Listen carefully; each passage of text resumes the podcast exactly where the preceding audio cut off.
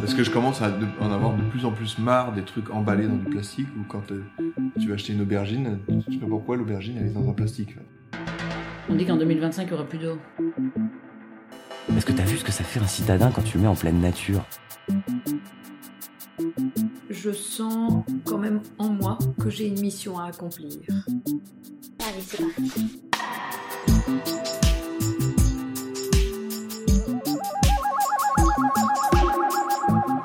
vie va où? Un podcast proposé par Fanny Blondeau.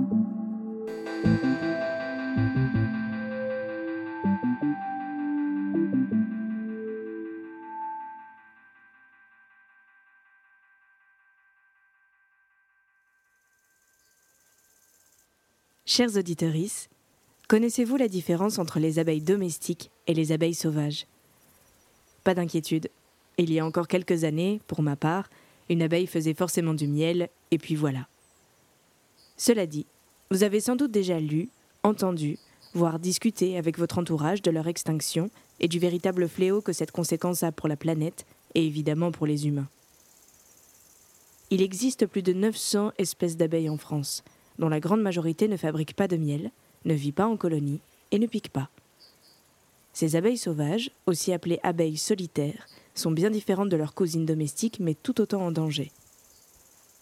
Ce mois-ci, je vous invite à écouter Pauline, jeune trentenaire, salariée de l'entreprise Un Toit pour les abeilles et chargée du projet Les Dorloteurs, mis en place pour la protection des abeilles sauvages en France. À quel point les abeilles sont-elles importantes pour l'ensemble de l'écosystème? Et comment participer à la sauvegarde de ces espèces? Épisode 16 Dorloton, les abeilles.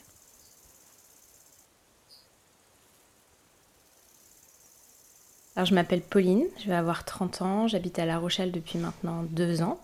Je suis originaire de la région parisienne et je travaille depuis euh, quelques années pour la protection des abeilles euh, sauvages. Bah, ça a été autant un parcours personnel que professionnel. Euh, il y a eu pas mal de hasards dans mes études qui ont fait que j'ai fait donc une classe préparatoire et ensuite une école d'ingénieur agro donc dans l'agronomie, c'est assez euh, vaste. Hein. Il y a de l'agroalimentaire, il y a de l'environnement, il y a de, l'agronomie pure. Euh, je me suis spécialisée moi en gestion de projet. Et à la sortie de mes études, euh, j'ai pas trouvé tout de suite d'emploi dans l'agronomie et l'agroalimentaire. Donc j'ai pris un premier poste de chef de projet dans une boîte qui faisait de la formation, plutôt orientée technique, ingénieur. Et euh, au bout d'un an et demi, deux ans, j'ai voulu me recentrer sur euh, bah, le sujet de mes études, donc l'agroalimentaire. Moi, je m'étais un peu spécialisée là-dedans.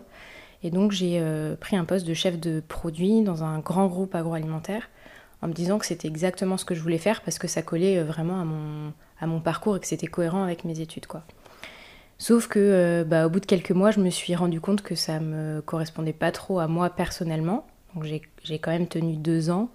Et au bout de deux ans, j'ai vraiment eu envie de changement euh, à la fois sur le, plan personnel que professionnel.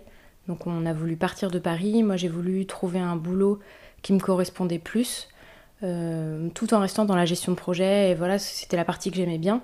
Mais vendre quelque chose qui me parlait et voilà, qui n'allait pas contre mes convictions et mes valeurs.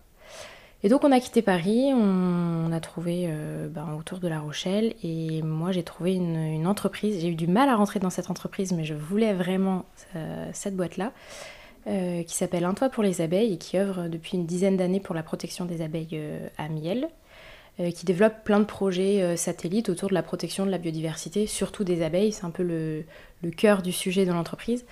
Euh, mais voilà, j'avais envie de, travailler pour quelque chose qui me tenait moi personnellement à cœur et être un peu alignée entre ce que je suis dans la vie euh, de tous les jours et ce pourquoi je travaille parce que euh, quand on travaille c'est quand même, allez on va dire 8 heures par jour en moyenne, c'est pas rien. Donc faire quelque chose qui nous, qui nous parle et qui est ouais, en phase avec ce qu'on a envie de faire sur Terre, c'est pas mal.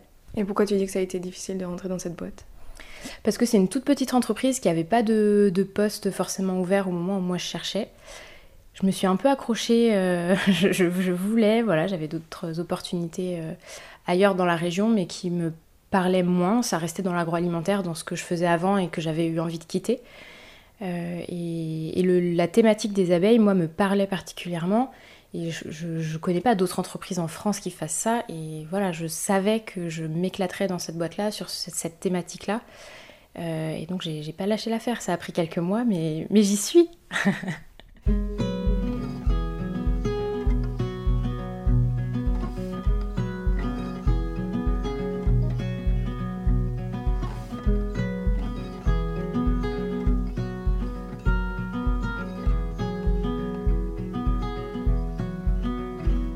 Est-ce que tu peux me parler un peu de ce que fait précisément cette entreprise et du coup me présenter les dorloteurs Parce que c'est le projet dont tu t'occupes maintenant. Alors depuis 10-11 euh, ans, le cœur de métier de l'entreprise, qui est l'activité historique et qui reste aujourd'hui l'activité principale, c'est la protection des abeilles à miel. Donc les abeilles à miel, c'est les abeilles domestiques qu'on connaît tous, hein, qui font du miel, qui vivent dans une ruche, euh, voilà. Euh, qui passent par le parrainage de ruches. Donc les particuliers comme les entreprises peuvent parrainer soit une partie d'une ruche ou une ruche tout entière. Euh, et en contrepartie, le parrain ou la marraine reçoit des pots de miel personnalisés qui viennent du rucher qu'il a contribué à, développer. Donc ça, c'est vraiment l'activité principale. À savoir que quand ça a été lancé euh, il y a un peu plus de 10 ans, on parlait très peu des problématiques qui étaient rencontrées par euh, les abeilles. Donc il y a eu aussi toute une démarche de pédagogie, de sensibilisation du grand public, des médias, ça a été un vrai parcours. Aujourd'hui, quand on parle des, problématiques rencontrées par les abeilles, dans la rue, il y a 9 personnes sur 10 qui vont euh, en avoir déjà entendu parler. Quoi. C'est, plus un sujet euh, de niche, c'est vraiment quelque chose que, dont quasiment tout le monde a déjà entendu parler. Et il existe aujourd'hui d'ailleurs pas mal d'autres initiatives autour de, cette thématique-là. Et l'idée, c'était de se dire, bon, nous, on a eu ce parcours-là sur l'abeille à miel. C'est une espèce d'abeille en France, il y en a euh, quasiment un millier, dans le monde, il y en a 20 000. Euh, et on s'intéresse tous à cette espèce-là parce que c'est celle que l'homme connaît, parce que euh, économiquement, elle a un intérêt, puisqu'elle fait du miel. Et c'est celle qui est la plus visible parce que bah, une colonie d'abeilles, c'est 40 000 individus. Donc clairement, ça passe pas inaperçu. Quoi. Mais il y a une, biodiversité qui est juste incroyable. que soit alors dans les abeilles, on, on disait il y a un millier d'abeilles en France, mais il y a des papillons, il y a les oiseaux, il y a les chauves-souris, enfin il y a toute une biodiversité, un écosystème qui est hyper fragile. Si on enlève un maillon, il y a tout qui se casse la figure. Euh, l'idée, c'était de se dire, euh, bon, on est parti d'une espèce d'abeille, il faut faire pas à pas. En toute façon, on ne peut pas protéger toute la biodiversité d'un coup. Mais voilà, monter une marche en plus et petit à petit élargir un peu le spectre de ce qu'on fait historiquement. Et donc début 2020, on a voulu lancer un projet autour des abeilles sauvages. Donc les abeilles sauvages, contrairement aux abeilles domestiques, elles ne font pas de miel, elles ne piquent pas, elles ne vivent pas en colonie. Euh, elles ont des modes de nidification, des cycles qui sont euh, très différents de l'abeille à miel et elles sont euh, hyper importantes. Alors à la fois dans l'écosystème, on en parlait tout à l'heure, si on enlève un maillon, il n'y a plus rien qui fonctionne, mais même si on reste centré sur l'homme, si on enlève ces abeilles-là, ces abeilles sauvages, juste on peut plus se nourrir parce qu'elles sont responsables de la pollinisation. elles sont quatre fois plus efficaces en moyenne pour euh, leur action de pollinisation que des abeilles à miel. Et il y a à peu près 80% des cultures donc, qui servent à nourrir la planète qui dépendent de l'action de ces pollinisateurs. Donc on enlève les pollinisateurs, on se nourrit plus. Sachant que euh, la population mondiale, elle a plutôt tendance à croître plutôt qu'à décroître. Donc euh, on voit bien que dans l'équation, il y a quelque chose qui fonctionne pas. Quoi. Donc on s'est dit, on voudrait que chacun puisse faire sa part. on parle beaucoup, nous, dans l'équipe de la légende du colibri, où euh, voilà, chacun peut avoir un, petit impact à son échelle, mais euh, c'est la somme de ces petits gestes et de ces petits impacts qui va faire qu'il pourra y avoir des gros changements. Donc on voulait lancer une initiative qui pourrait impliquer à la fois les particuliers, les entreprises, les collectivités, en fait chaque personne qui avait envie de s'engager pour la protection de ces abeilles-là, en leur proposant euh, des méthodes simples, un accompagnement, beaucoup de pédagogie aussi, un peu les ingrédients de ce qu'on avait fait pour, pour le parrainage de ruches initialement. Euh, donc les dorloteurs, ça fonctionne de manière assez simple, c'est que euh, donc c'est un abonnement annuel. Euh, on ne vend pas, on n'est pas des vendeurs d'hôtels à insectes. C'est vraiment une, démarche globale d'accompagnement, de, sensibilisation, de réintroduction d'abeilles dans leur espace naturel. Et c'est pour ça qu'on fonctionne sous forme d'abonnement. On ne veut pas juste vendre une maisonnette à abeilles et ensuite laisser la personne se débrouiller avec. Parce que ça peut avoir un effet euh, inverse, c'est-à-dire que si on installe un hôtel insecte dans son jardin, ce qui est déjà très bien, hein, c'est une, première étape, mais si on le laisse euh, s'autogérer, qu'on ne le nettoie pas, qu'on ne l'entretient pas, ça peut devenir de vrais nids à parasites et finalement les abeilles qui vont venir s'y installer, au lieu de trouver un abri où elles vont bien pouvoir se développer, elles vont être affaiblies par les parasites qui se seront développés d'une année à l'autre. Donc l'idée c'est voilà, sous forme d'abonnement, la personne reçoit, reçoit son dorlotoir, qui est une petite maisonnette à abeilles, au début du printemps, euh, le dorloteur ou la dorloteuse reçoit des petits cocons d'abeilles euh, locales. Et ça, c'est important, j'en reparlerai tout à l'heure, mais on a vraiment euh, à cœur de préserver les origines géographiques des abeilles. les abeilles vont éclore entre fin février et début mars. Ensuite, pendant allez, du début du printemps à la fin de l'été, elles vont faire leur nid. Donc, elles pondent des œufs qui se transforment en larves et en cocons.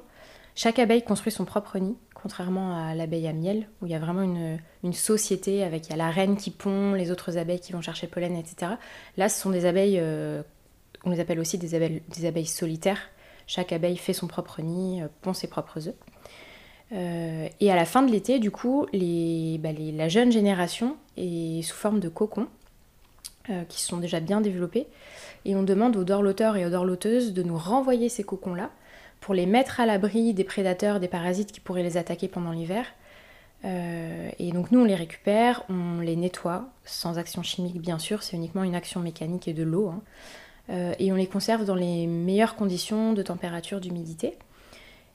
Et au début du printemps suivant, on renvoie ces cocons à tous les dorloteurs du réseau dans le respect de leur origine géographique. Donc on en parlait tout à l'heure, l'idée c'est qu'un cocon qui nous a été envoyé de Strasbourg par exemple, on l'enverra pas à Marseille parce que même si c'est une même espèce d'abeille, on est persuadé qu'il y a euh, des spécificités qui se seront développées chez l'abeille de Strasbourg et pas chez l'abeille de Marseille, parce que euh, pas le même climat, pas, les mêmes espèces végétales, etc. Euh, donc voilà, le petit cocon qui nous a été envoyé de Strasbourg, il retournera dans la région de Strasbourg. Et en faisant ça, ça permet de recréer des petites zones de biodiversité, parce qu'on va pouvoir envoyer des cocons chez une personne qui peut-être n'avait plus d'abeilles déjà autour de chez elle et on ne perturbe pas les écosystèmes parce que c'est une abeille qui de toute façon était locale. Euh, donc on n'intervient pas dans l'équilibre fragile de l'écosystème. Et il y a toute une démarche de pédagogie de sensibilisation. Dans les petits dorlotoirs, il y a des zones d'observation.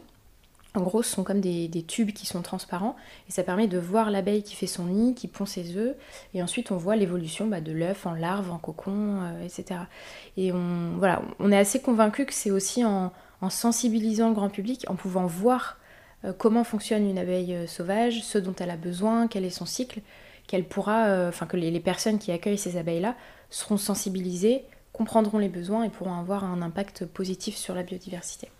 Et est-ce qu'il y a des, est-ce que, je, que je peux appeler des enquêtes de terrain, c'est-à-dire est-ce que vous pouvez aller voir les résultats ou est-ce que vous, vous arrivez à, à voir le, oui c'est ça le résultat de, de, cette démarche. Quoi. Alors il n'y a pas d'enquêteur de terrain, on est une toute petite équipe. Moi j'ai travaillé toute seule sur le projet pendant près d'un an et demi. Aujourd'hui on est deux.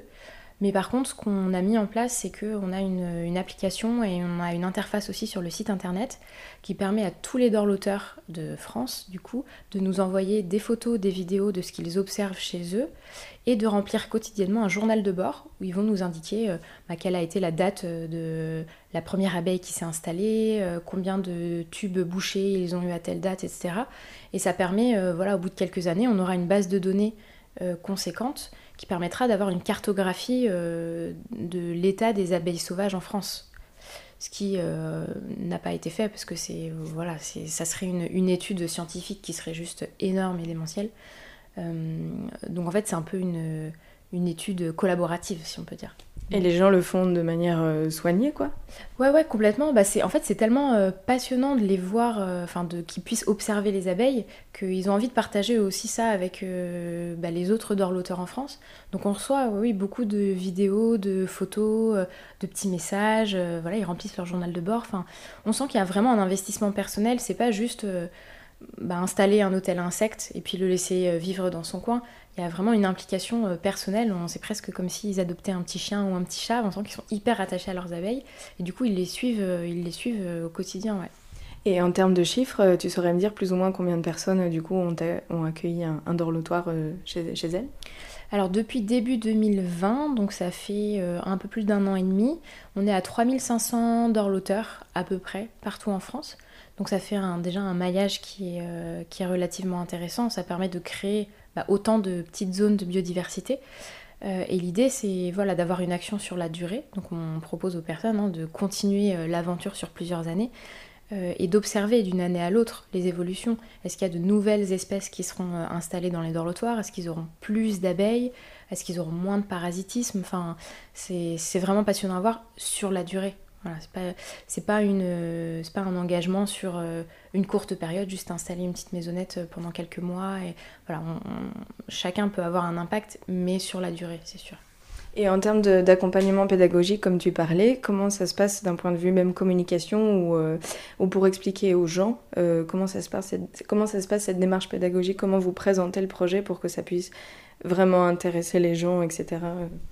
On a un système de gazette numérique mensuelle donc c'est comme si on était, enfin si les dorloteurs étaient abonnés à une petite revue euh, qu'ils reçoivent par mail tous les mois et on leur explique ben ce mois-ci vous pouvez observer euh, telle espèce d'abeille, telle espèce d'abeille, elles ont euh, tel besoin, elles aiment telle plante, voilà.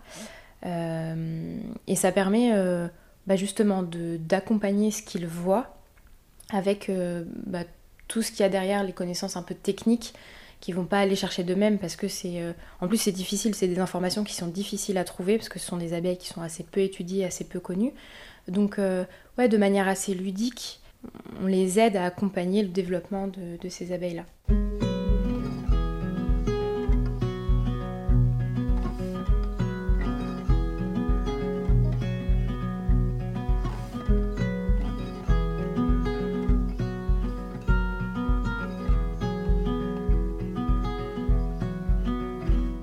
Voudrais revenir juste sur euh, les abeilles à miel dont tu as parlé au début. Comment vous avez démarché les apiculteurs du coup euh, qui, vous aident du coup dans cette démarche complètement? Euh, alors au début, j'avoue que moi j'étais pas encore là, donc je veux pas dire de bêtises, mais au début, effectivement, il y a eu des prises de contact avec des apiculteurs, d'abord en local, il me semble, et petit à petit, le réseau s'est étendu. Aujourd'hui, il y a une centaine d'apiculteurs partout en France qui sont partenaires d'un toit pour les abeilles, et aujourd'hui, la tendance est un peu inversée, c'est-à-dire que ce sont plutôt les apiculteurs qui nous demandent euh, d'intégrer le réseau, parce que euh, pour eux, c'est vraiment une aide qui n'est pas négligeable du tout. Euh, on sait qu'il y a 300 000 colonies d'abeilles qui disparaissent chaque année en France, donc les apiculteurs, ils ont aussi des difficultés aujourd'hui pour pérenniser leur activité, vivre de leur activité. et donc d'intégrer un réseau comme un toit pour les abeilles, ça leur assure aussi une, euh, voilà, ils savent qu'il euh, y a des primes d'installation quand ils installent de nouvelles ruches. Ils savent que le miel qui est produit, ils le vendront, puisqu'ils installent de nouvelles ruches quand il y a de nouveaux parrains qui souhaitent les aider, et du coup, il y a le, miel qui leur est automatiquement réservé. Donc, c'est euh, une sécurité aussi pour les apiculteurs. Il y a une vraie aide. on leur achète le miel, alors j'ai pas du tout les chiffres en tête parce que je m'occupe pas précisément de cette partie-là, mais on leur achète le miel à un tarif qui est vraiment intéressant pour eux. donc voilà, la tendance est un peu inversée, c'est plutôt eux aujourd'hui qui demandent à rejoindre le réseau pour avoir cet appui-là, cette visibilité-là aussi. Euh, et aussi toute la communication qu'on met en place, nous en interne, on a la force d'une entreprise qui peut communiquer, qui peut, quand ils ont un coup dur, euh, envoyer un mailing à euh, quelques dizaines de milliers de personnes pour ben, générer de nouveaux parrainages, pour aider s'ils ouvrent une cagnotte, enfin, ce que eux, isolément, n'ont pas la force de faire, ce qui est tout à fait compréhensible. Est-ce que, euh, malgré tout ce que vous mettez en place, que ce soit un toit pour les abeilles et les dorloteurs, est-ce que vous avez quand même constaté, je vais dire, euh, genre des catastrophes euh, parce que les abeilles, on sait quand même que c'est en train de disparaître et que c'est assez inquiétant. Mm. Et est-ce que il y a quand même un aspect négatif malgré toutes ces démarches-là? Forcément, aujourd'hui, on disait il faut que chacun fasse sa part pour avoir de grands changements. S'il y a des décisions à l'échelle nationale ou internationale qui sont prises et qui vont à l'encontre de ce que chacun peut mettre en place chez soi, euh, la balance sera pas là. Donc euh, voilà, les décisions qui peuvent être prises sur euh, l'utilisation des néonicotinoïdes, on en a beaucoup parlé, ce sont des, produits chimiques qui sont très très toxiques pour les abeilles, qui alors à forte dose peuvent les tuer et à plus faible dose limitent leur capacité cognitive de reproduction. Il y a des imports aussi de parasites, de prédateurs. On connaît tous le frelon asiatique. Et en fait, il a été importé par l'homme, le frelon asiatique. C'est une erreur humaine qui a fait qu'aujourd'hui, il y a des, colonies entières qui sont décimées. Donc effectivement, il y a une vraie vigilance à avoir. On a l'impression que la nature s'en sortira toujours, mais c'est pas le cas. C'est pas le cas. Euh, en 30 ans, en Europe, il y a 80% des insectes qui ont disparu. C'est juste, euh, c'est effrayant. Et on parle, là, c'est une étude qui a été menée sur les insectes, mais s'il y a 80% des insectes qui diminuent, il y a euh, des oiseaux qui vont disparaître aussi parce qu'ils se nourrissent des insectes, les animaux qui se nourrissent des oiseaux qui vont disparaître. Enfin, c'est des, des, catastrophes en chaîne. Donc, une petite abeille sauvage, on a l'impression que bon, une petite abeille en moins, c'est pas grand chose, on la voit pas, en plus ça fait pas de miel. Mais non, non, c'est grave c'est grave. Et donc effectivement, euh, aujourd'hui, on essaye de contrebalancer avec euh, notre initiative, et puis il y en a d'autres, hein, contrebalancer cette euh, tendance négative. Mais voilà, il faut que vraiment ça prenne de l'ampleur, que les gouvernements aussi prennent des décisions qui aillent dans ce sens-là, pour qu'on puisse observer un, rééquilibrage, qui, voilà, que les populations se stabilisent, puissent se redévelopper à terme, c'est l'objectif. Mais voilà, aujourd'hui on essaie surtout d'enrayer un déclin. Et tu en parlais au tout début euh, que euh, par rapport à ton parcours professionnel, tu avais à un moment donné envie de faire quelque chose qui avait plus de sens pour toi. Et est-ce qu'aujourd'hui, tu sais me dire euh, vraiment cette activité professionnelle, ce qu'elle t'apporte dans ton quotidien ou dans ta psychologiquement, etc. Bah déjà, ça a été un enrichissement énorme parce que voilà, je connaissais pas en fait les abeilles sauvages. Je connaissais les abeilles à miel comme quasiment tout le monde, mais les abeilles sauvages, je connaissais pas. Donc j'ai appris énormément. Euh, et à titre personnel, se lever le matin en te disant ben je vais travailler, je vais, gérer un projet, donc comme ce que je pouvais faire avant, mais je le fais pas pour euh, euh, vendre tel produit alimentaire ou tel produit alimentaire, je vais le faire pour essayer de sauver des abeilles. C'est juste, enfin c'est génial. Donc ouais voilà, c'était retrouver cet équilibre entre ce, que, ce qui m'intéressait moi dans ma vie perso, ce qui était important pour moi, et ce pourquoi je me lève tous les matins et, et voilà mon travail quoi. Et euh, tu peux me raconter euh, une journée type euh, que tu fais, je sais pas, qu'est-ce que tu fais le lundi? Alors nous, on a un fonctionnement, en plus d'avoir une activité qui est hyper chouette, on a un fonctionnement en interne qui est assez particulier. on est en train de, demander, enfin de travailler pour obtenir un label d'entreprise à mission. Donc c'est vraiment se, créer des contraintes, entre guillemets, pour ben, prouver que notre entreprise, elle, elle, a un impact positif euh, socialement, donc sur les hommes, sur la biodiversité, euh, etc. Et en interne, euh, le dirigeant a vraiment une vision managériale assez originale, même si c'est hyper vertueux, mais c'est quelque chose qui est assez peu fait aujourd'hui, avec énormément d'autonomie. Donc on, a beaucoup de télétravail, même avant la, période de crise sanitaire, on était déjà beaucoup en télétravail.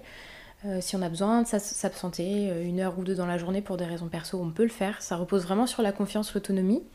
Et donc une journée, il n'y a pas vraiment de journée type finalement. C'est je me lève le matin, je vais voir ce que je veux faire, ce qui est important pour mon projet, mais j'ai pas de fiche de route. Personne va me dire aujourd'hui il faudrait que tu fasses ci, il faudrait que tu fasses ça. C'est euh, voilà en fonction de ce que j'estime être important pour le projet à l'instant T. Donc il va y avoir euh, de la communication, on communique par email, la rédaction des gazettes, euh, faire évoluer le, projet d'un point de vue technique. Donc on est déjà à la deuxième version du dorlotoir, qui est la petite maisonnette. On est en train de sortir une troisième. Euh, il y a la recherche de nouveaux fournisseurs, créer de nouveaux partenariats, tout ce qui permet de développer en fait le projet, un peu comme, une mini-entreprise au sein d'une entreprise, la faire vivre de A à Z. un peu de logistique, un peu de comptabilité, euh, de la communication, du marketing, euh, du commerce, euh, voilà. Et vous avez des objectifs ou un idéal où vous voudriez que votre entreprise soit, du coup? L'idéal, c'est d'arriver à déjà rendre autonomes les projets. c'est une enfin, des projets qui sont assez jeunes aujourd'hui, qui doivent être encore développés, il faut qu'on se fasse connaître. Donc l'objectif à un instant T, là, pour les dorloteurs, c'est de faire connaître encore plus à la fois les abeilles sauvages et l'initiative, et impliqués. Alors on a vu que sur les particuliers, on était à, à peu près 3500 personnes. Euh, mais il y a d'autres acteurs qui peuvent avoir des actions fortes. Les entreprises peuvent aussi dans l'OT des abeilles. On a une offre dédiée pour les entreprises. Les collectivités. Les mairies aujourd'hui, on sait qu'elles vont installer par exemple des bacs à compost ou offrir des poules euh, à, leurs administrés pour bah, les déchets ménagers et voilà, enfin les déchets organiques. Pourquoi les mairies s'engageraient pas à installer un dorlotoir chez tant de personnes de leur commune pour avoir autant de zones de, biodiversité, de redéveloppement des abeilles sauvages. Voilà, là l'objectif aujourd'hui c'est de faire connaître et développer l'activité. Et du coup, euh, une personne qui est, si jamais une personne qui écoute ceci et qui a envie de, de bah, qui est intéressée, du coup, il suffit d'aller sur euh, votre site internet et, et tout est clair et limpide. Euh, Tout à fait, j- j'espère. Donc c'est le site laidorlauteur.fr et tout est, expliqué. Il y a pas mal d'infos aussi sur les abeilles sauvages, sur l'importance de les protéger. Et euh, si euh, une personne qui nous écoute a envie de s'engager, euh, elle peut euh, voilà, s'abonner, devenir un dorloteur ou une dorloteuse d'abeilles, recevoir sa petite maisonnette, ses cocons et puis se lancer pour une aventure d'un an euh, avec nous. Comme je vois qu'il y a des, t'as des dorloteurs, euh, des dorlotoires qui sont dehors là, euh, parce que nous sommes chez toi. euh, on peut aller les voir et que tu me, tu Ouais. montres un peu le système. Parce que ça, c'est, ta- c'est déjà la deuxième version en fait. Ouais.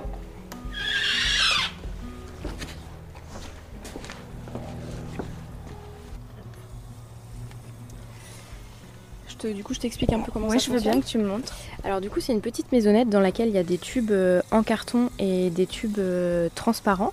Donc les tubes transparents, c'est ceux dans lesquels on peut observer les abeilles euh, qui font leur nid. Euh, on voit les, bah, le nid en construction, après les, les œufs qui sont pondus, qui se nourrissent du stock de pollen, qui donnent des larves du coup qui grandissent et qui ensuite forment un cocon.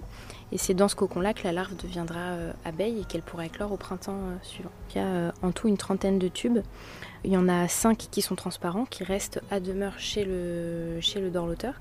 Et tous les tubes en carton, dans lesquels les abeilles feront leur nid, pourront être retirés à la fin de l'été et nous être envoyés en l'état. Donc il y a vraiment très peu de manipulation. Nous ensuite on récupère ces tubes en carton et c'est notre boulot euh, technique de- d'en extraire les cocons, de les nettoyer, etc. Donc la manipulation du dorloteur ou de la dorloteuse, euh, c'est vraiment très simple et ça prend, ça prend 5 minutes par an. quoi. Ah oui, donc là, t'as ton, le petit toit qui se soulève et Voilà. du coup, tu vois tous les tubes dont... En fait, les trucs d'observation, ils sont juste au-dessus si tu veux voir les abeilles, c'est ça C'est ça. On a placé 5 tubes d'observation sur le dessus, donc ce sont les tubes qui sont transparents. Euh, et sous le toit, il y a une petite chambre d'éclosion. Et donc en fait, quand, euh, quand on reçoit les cocons au début du printemps, ils arrivent dans une petite boîte ronde qui vient s'insérer dans le toit. Euh, les cocons vont éclore, donc euh, dans cette petite chambre d'éclosion, et les abeilles vont pouvoir sortir par une petite porte qui a été pensée pour elles. Et comme ça, elles, elles peuvent éclore en, bah, en toute tranquillité.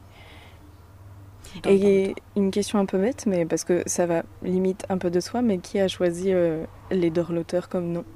Pourquoi c'est les dorloteurs? C'est euh, l'idée de protéger les abeilles. On veut avoir, euh, on veut pas être une énième euh, initiative scientifique un peu rébarbative où on explique tous les chiffres alarmants, etc. L'idée c'est d'avoir, de donner envie quoi. Les dorloteurs, c'est, je trouve que ça image bien. On dorlote des abeilles et ça a un petit côté ludique qu'on essaye d'avoir, même dans les gazettes hein, mensuelles où il y a vraiment des des, des données euh, techniques, des infos techniques. L'idée, c'est pas d'être euh, trop scientifique et voilà qui vont pas intéresser les gens. C'est justement de voilà d'aborder ça sous un angle plutôt positif. On sait qu'il y a des choses qui sont euh, euh, critiques en ce moment, que l'homme a fait beaucoup de mal à la biodiversité, mais on peut faire quelque chose. Il faut, voir ça sous un angle positif, ne pas voir tout ce qui n'a pas été fait ou ce qui a été fait euh, négativement, mais voir euh, tout l'impact positif qu'on peut avoir aujourd'hui. Donc voilà, les dorloteurs, c'est euh, on dorlote euh, des petites abeilles chez soi euh, avec le sourire.